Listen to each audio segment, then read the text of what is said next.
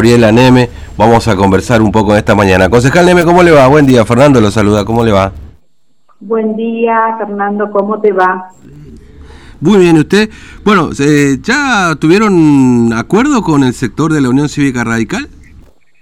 Mira, no, estamos en diálogo. Ayer eh, salieron con noticias que todavía no están confirmadas. Estamos en, en buen diálogo. Hoy a la mañana eh, tenemos otra reunión, yo anoche, incluso antes de que poseen eso, hice un vivo aclarando cuál era la situación, terminé el vivo y empiezan a postear cosas que, que no están confirmadas. Estamos en buenos diálogos, sí, hoy es el tiempo final mm. que yo pedí que no se pase de hoy, porque creo que, que nos debemos al respeto del pueblo que que, necesita una dirigencia responsable y respetuosa de la esperanza que se generó en el camino a la libertad. Entonces, en base a eso, hoy tenemos que decir hay unidad o no, me parece, ¿no? Mm, claro, eh, ahora, claro, esto, esto porque obviamente el 29 vence el plazo de presentación de lemas y sublemas, ¿no es cierto? Un poco también la el calendario los va corriendo, digamos, ¿no? Claro, eh, el 29 hay que presentar los, los frentes eh, los frentes eh, provinciales, digamos, ¿no? Para ver cómo eh, y la cantidad y los sublemas, como decís vos, para el armado mm. electoral, de, sobre todo lo complejo de la ley de lema, ¿no? Claro. Em, ahora, ¿es, cierta esta, esta, digamos, propuesta, esta idea de que usted encabece la lista de diputados provinciales? Por supuesto, baje la lista, su candidatura a diputada nacional, un cuarto lugar para Adrián Bogado, eh, eh, ¿Qué tan ciertas son estas versiones? A ver, en, el marco de, de, una posible unidad se barajan todas las posibilidades. Mm. Lo que yo te puedo decir es que claramente eh, yo estoy dispuesta a hacer todos, todos, mm. que se entienda bien en plural, los renunciamientos necesarios para darle respuesta a la gente. Yo creo que nosotros no podemos desoír, por un lado, la gran demanda que la escuchamos cuando estuve ahí en el piso el sábado pasado de, lo que quería la gente, y también eh, el armado político del interior, por sobre todas las cosas, porque si no hay unidad, somos conscientes que las concesalías del interior eh, quedarían todas eh, a favor del individuo y eso sería mm. sumarle poder político al mundo. Así que son todas esas variables, Fernando, las que estamos evaluando y analizando y, tratando de darle una respuesta a la ciudadanía, porque creo que lo importante es que podamos mm. generar o concretar un acuerdo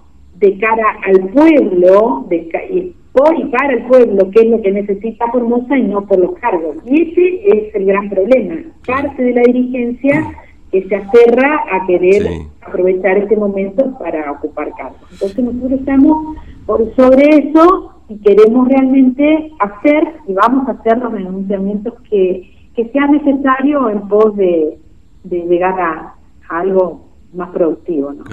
Ahora, eh, eh, eh, bueno, en estos, en estos días seguramente usted lo habrá visto también, hubo un aprovechamiento importante del oficialismo de determinados dirigentes que la acompañaron en esta primera candidatura nacional, que bueno, salieron a mostrar su enojo porque usted acordaba con la Unión Cívica Radical, con el PRO, etcétera, como diciendo, bueno, no, nosotros ahora no nos vamos a acompañar, que nos defraudó y bla, bla, bueno, ahí aparecen varios dirigentes también.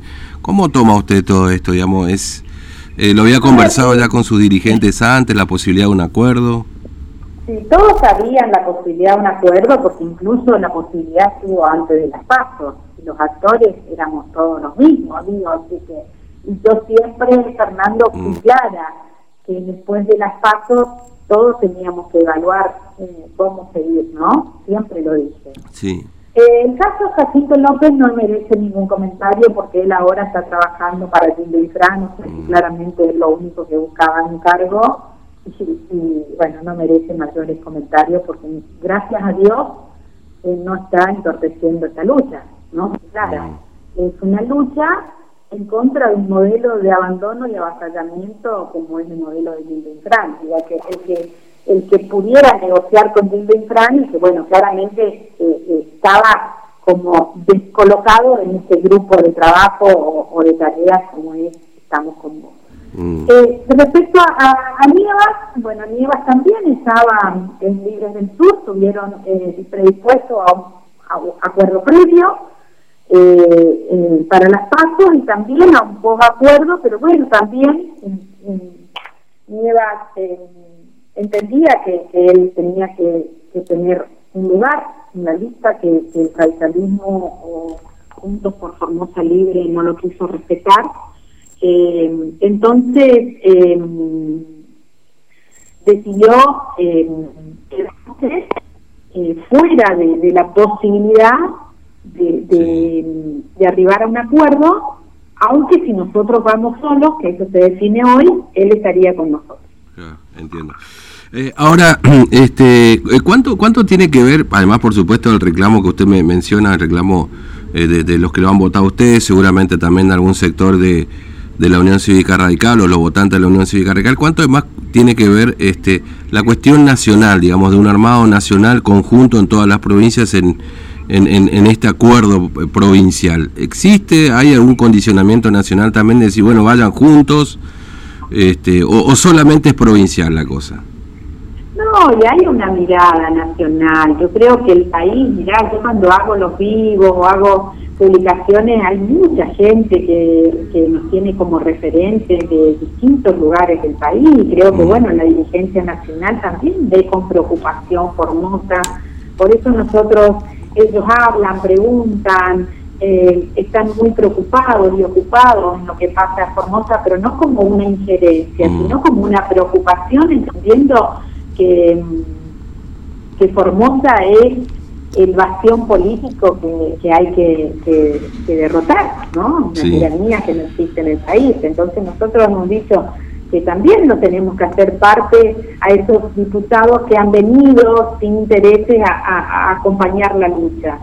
Pero no creo que sean condicionamientos. Yo no mm. lo veo como condicionamientos, por lo menos conmigo nunca, nunca lo hicieron siempre escucharon, siempre preguntaron, siempre acompañaron, ¿no? Mm. Ahora, eh, permítame preguntarle, este eh, concejal Neves, ya cambiando un poco de tema, pero tiene que ver también con la campaña electoral. Bueno, usted por supuesto ha trabajado mucho en este tema de la pandemia, eh, y este fin de semana se vio una, una situación bastante particular, ¿no? Porque... bueno, evidentemente el, oficialismo intenta recuperar cierto terreno, sobre todo entre los jóvenes, ¿no? Eh, y ha organizado peñas, ha organizado fiestas y demás, eh, cuando todavía hay sectores como el gastronómico, por ejemplo, que puede trabajar nada más que a las, hasta las una de la mañana, y estas fiestas sin, la, sin respetar el aforo, bueno, cuando no están autorizadas en definitiva, ¿qué, qué, me puede decir de eso? ¿Qué opinión tiene a propósito de esta cuestión? La verdad que, que eh, ponen relieve que están, digamos, ponen el tapete que están perdidos, que están eh, realmente descolocados, que no tienen un plan de gobierno y que creen que la gente eh, es tonta y que la gente no se da cuenta que es todo por la campaña política. Y sobre todo los jóvenes, los jóvenes eh,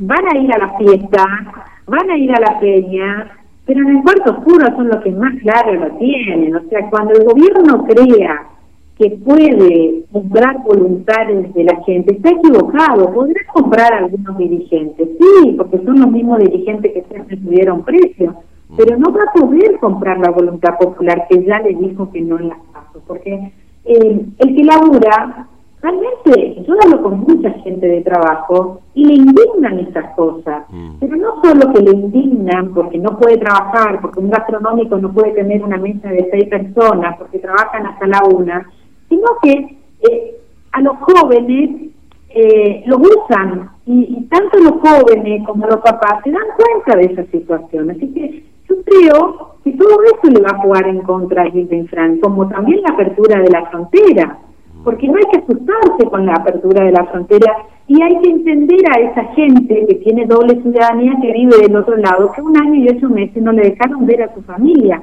Entonces, yo no estoy tan segura que el que venga del otro lado le va a votar a Jill mm. Porque también la padecieron. ¿No? Y que tiene familia que vive en Alberdi. Tengo una amiga que tiene su mamá y su papá y, un año y ocho meses que no los puedo ver. Porque no quiso irse en, en estas formas clandestina, eh, clandestina de cruzar la frontera ni los padres quisieron venir. Entonces esa gente, si tiene lo que se aña, ¿vos creés que le puede votar a este gobierno? Mm. Eh, bueno, este, eh, entonces hoy se cierra el acuerdo, ¿no? Es decir, hoy tiene que haber o acuerdo o no acuerdo, digamos, en definitiva, pero es la fecha límite. Entiendo. Bueno, concejal, le agradezco mucho su tiempo, muy amable, como siempre. Le mando un abrazo. Gracias, gracias, a vos, un, cariño. un abrazo. Bueno, eh, así estamos entonces en la oposición respecto del el futuro de un acuerdo eh, entre el sector, bueno, sectores que fueron divididos y separados ahora en la última elección. Después vamos a contar un poco algunas intimidades.